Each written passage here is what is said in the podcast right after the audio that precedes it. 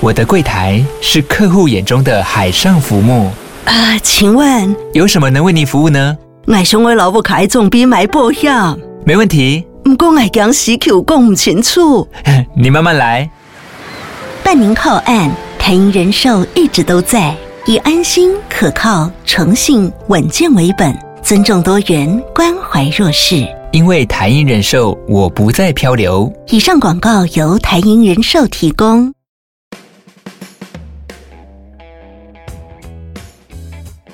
嗨，大家好，欢迎回到好好买房，我是李玉峰。那么今天呢，我们来讲的题目是小宅。那在台北是寸土寸金，然后非常贵的一个房价的情况之下，大家房子是越买越小。那我们今天找到的是小宅的专家秉承兄。嗨嗨，大家好，我是全球居的秉承。对，我们先介绍一下全球居是什么公司。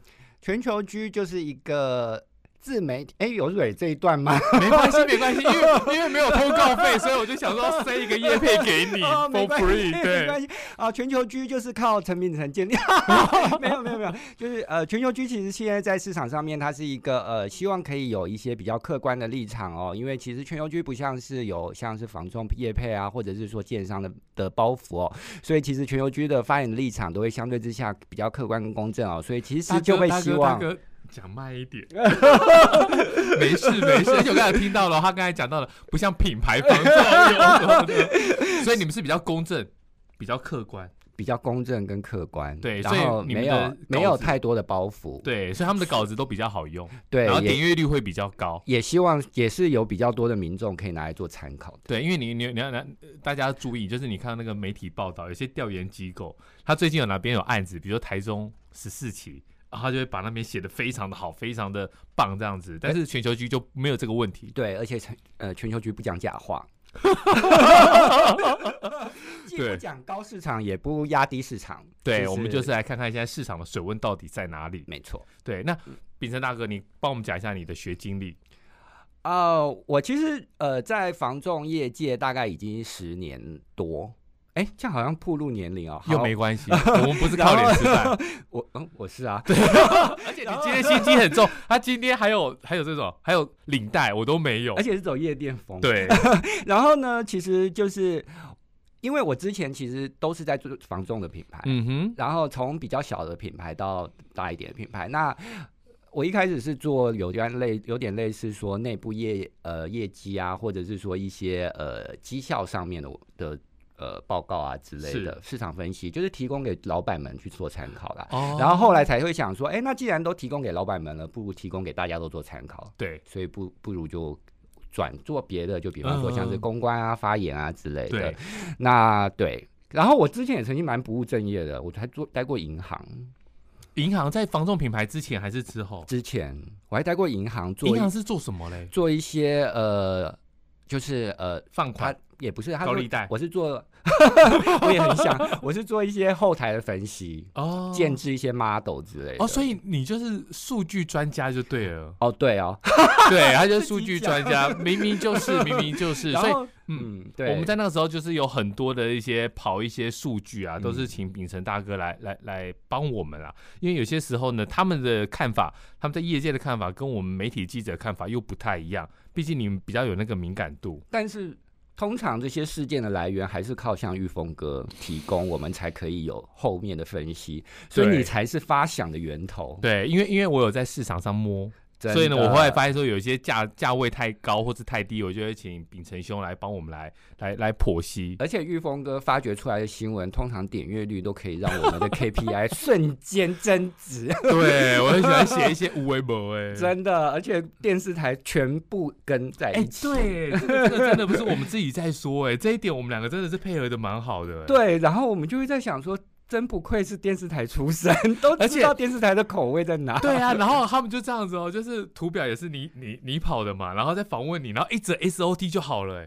我们到底要互捧到什么时候？欸、对对对，好了，四分钟了，我们开始进入正题了。我们今天讲的是小宅。那所谓的小宅的话，大家大哥你看小宅的话，银行是讲十五平以内。对。那为什么是十五平以内？那十十五平以内，他为什么不给你贷款？其实有时候他其实所谓的十五平，甚至是他其实呃有时候比较严格的规定，他可能就会说一房一厅一卫。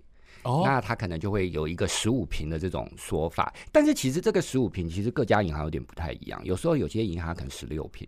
之类的，所以其实其实这个十五平的这个标准，而且其实我们去看实价登录，它也并没有很明确的告诉你说我的套房是限制在哪里，甚至是其实有一些套房社区，它大概都已经二三十平了，但是它仍然会就是我们去讨论的时候，比方说像是信义计划区有一个叫新世界，那它就有三十平的，所以其实有时候我们在讨论这种小宅型的产品的时候，有时候如果说民众在看实价登录的时候，可能也要稍微注意一下，为什么三十平还被当成套房？Yeah. 我觉得他可能就是在一些他的社区定义上面，他就把它归类进去了。那通常，所以可能是新一计划区旁边都是那种一一百平、两百平，对对，他可能就会觉得那你就是套房东西啊，就套房啊、出租啊之类的。对，而且它还很贵。然后呢，所以刚才玉峰哥讨论到说，为什么他们银行他们对于这种套房产品的贷款，有时候都比较介意一点。一方面其实还是在于说，套房它很多都是在这种平呃户数比较多的社区，那户数一多，呃，就是套房会比较小，那大家就会想到说它就是出租用嘛，那就会有很多的投资客、投资族群，银行最害怕的就是投资族群，所以他们就会让他的贷款上面比较不是那么好贷，那等于就是说不好意思直接拒绝你，对，然后我帮你把门槛拉高一点点，对，不能遏制一些投客，对，然后他也比较好跟。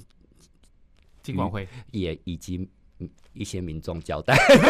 那当然，另外一方面还有在于说，其实当然我们现在看套房的获利还不错啦。但是其实当然，银行还是会比较保守一点，认为比较正常房型啊、正常平数的会是一个比较风险比较低的产品哦。所以其实在变动上面也不会那么大。当然，他们就会把套房列为一个他们可能并没有那么积极要去乘坐的产品，所以贷款条件上面都不是那么高。可是玉峰哥，我有一个朋友，他在。呃，宁夏夜市附近，宁夏夜市那边有很好吃的鹅阿珍。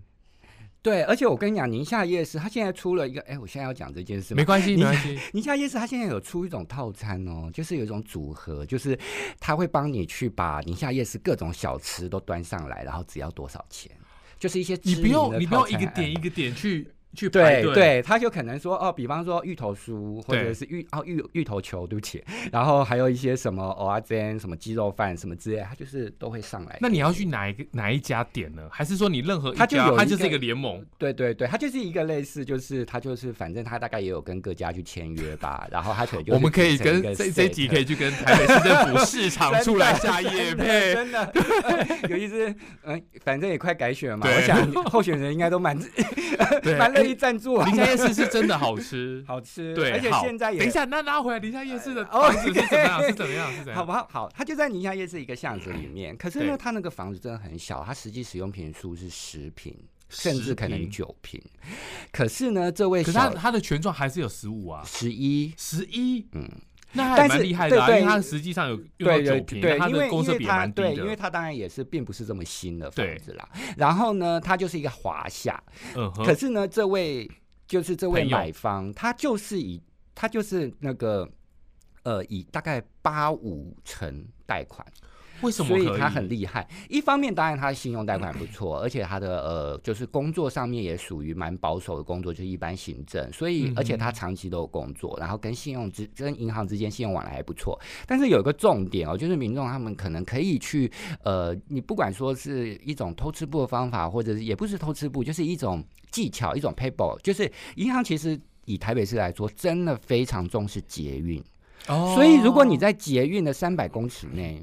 或者是说，反正捷运步行几分钟，而且我有问过房贷专员，他说对捷运，而且他们其实有时候会就是以 Google 上面的地图来看，当然他们有时候会实际走一下了。我才不相信呢，天气这么热，一定就是 Google Google Maps，然后来来然后启程，所以秋天跟春天可能会是比较好贷款的时候。对对对对对，会会会。然后所以大概就是这样子的情况上面，就让他真的还贷到蛮不错的。所以其实民众到如果说一般自住首购型的民众，倒也不用太灰心说啊。啊，怎么办？我只能买小宅，然后我又贷不到太多款项，倒是不必太，就是都可以试试看。而且他可是只用一百五十万，就是甚至是低于一百五十万，他就他就买到一间房，而且是在台北市宁夏夜市附近。一百五十万是单价还是他的头期？当然是他的头期，但是还是很低啊。对啊，是不是很可怕？所以一百五十万就可以在台北市宁夏夜市旁圆一个买家。买房梦，而且是台北市门牌哦，而且她其实是一个白手起家的一个一个女子。所以很厉害啊！我认识吗？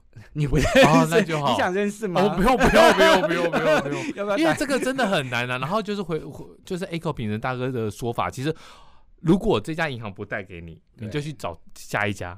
对，当然去谈谈看，对对对，而且其实其实现在很多的银行，如果它是比较冲的，比方说比较新的银行，它可能比较去冲这些业务的银行，当然也会比较好一点。对，可是当然民众也要去注意一下，说如果你今天的贷款上面是有太多的附加方案，比方说有一些寿险型房贷啊，或者是一些，那这些寿险型房贷这个到底好还是不好啊？因为现在很多的听众就是有私讯说，呃，银行就跟他讲说，你如果你不加这个寿险型房贷，你的成数就到不了。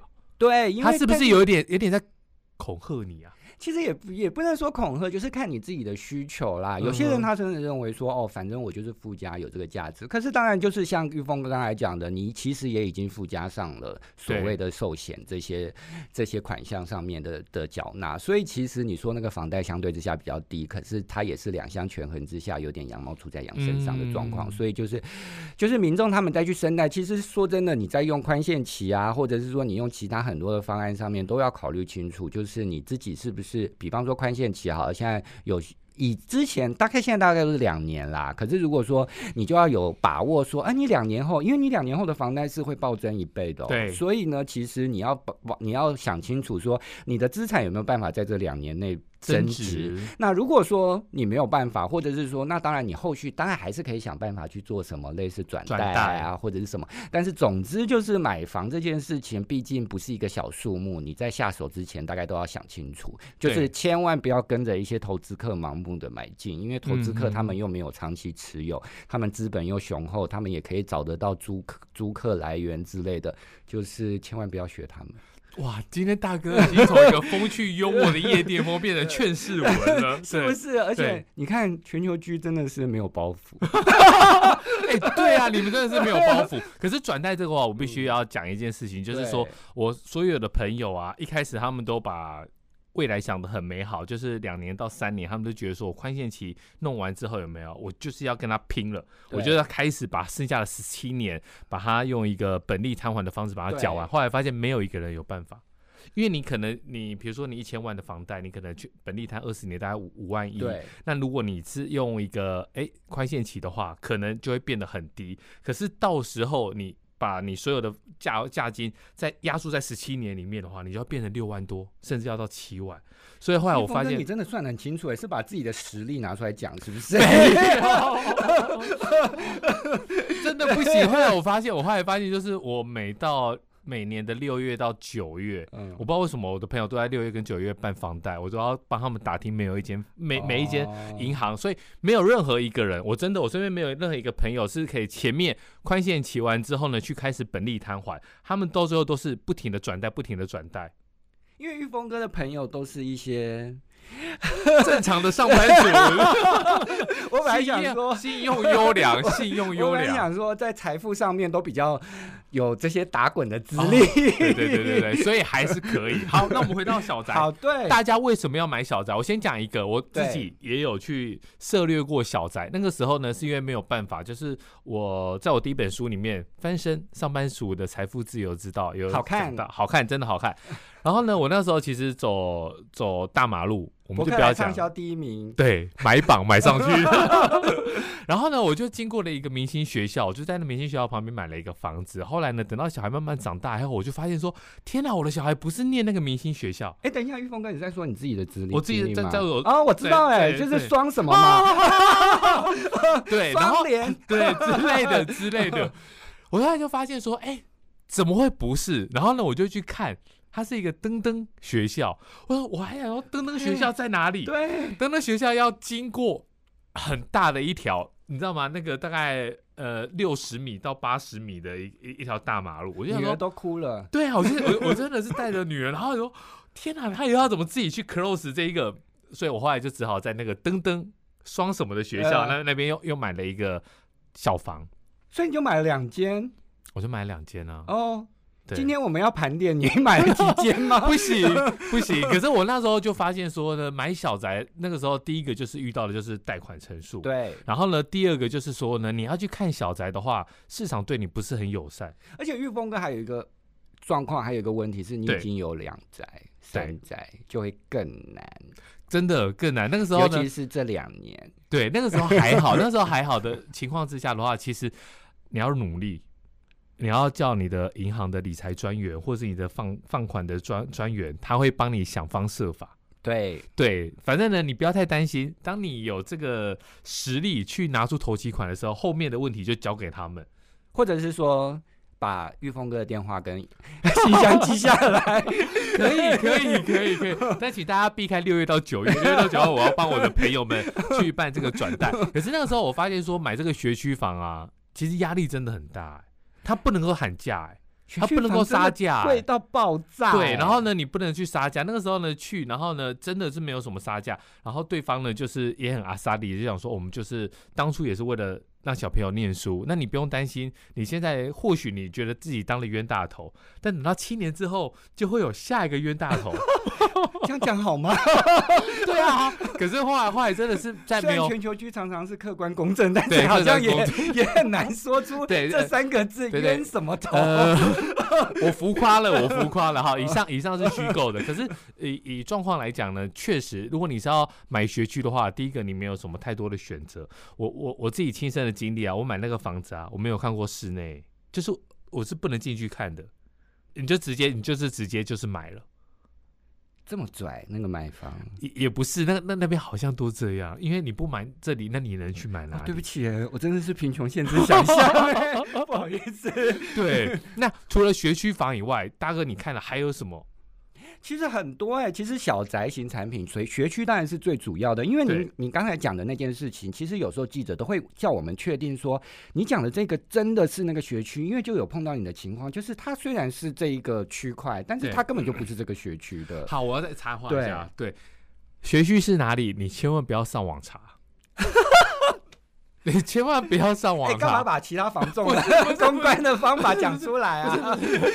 不是 我。对对，我们今天这一集含金量真的很高，因为你上网查，它每年都会调整。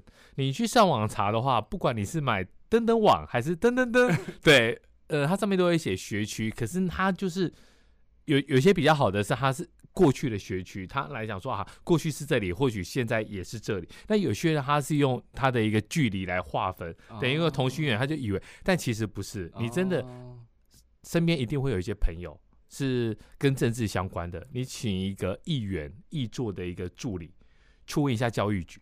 天啊，你真的是何不食肉糜？谁会一定有政治圈的朋友？我我我我我我我我我，对，你觉得真的真的一定要问，因为我有朋友就是说他就是看了实价登录的某，现在不是很多实价登录都很多网站嘛，然后他就看了，然后噔噔噔，然后他就买了。对，入学的时候发现就不是，傻傻真的傻傻爆眼的。那你求爷爷告奶奶，你你要怎么办？这个时候就可以走一条你以前常常做的。路数也不是路数，就是以前玉峰哥常常写的新闻。什么新闻？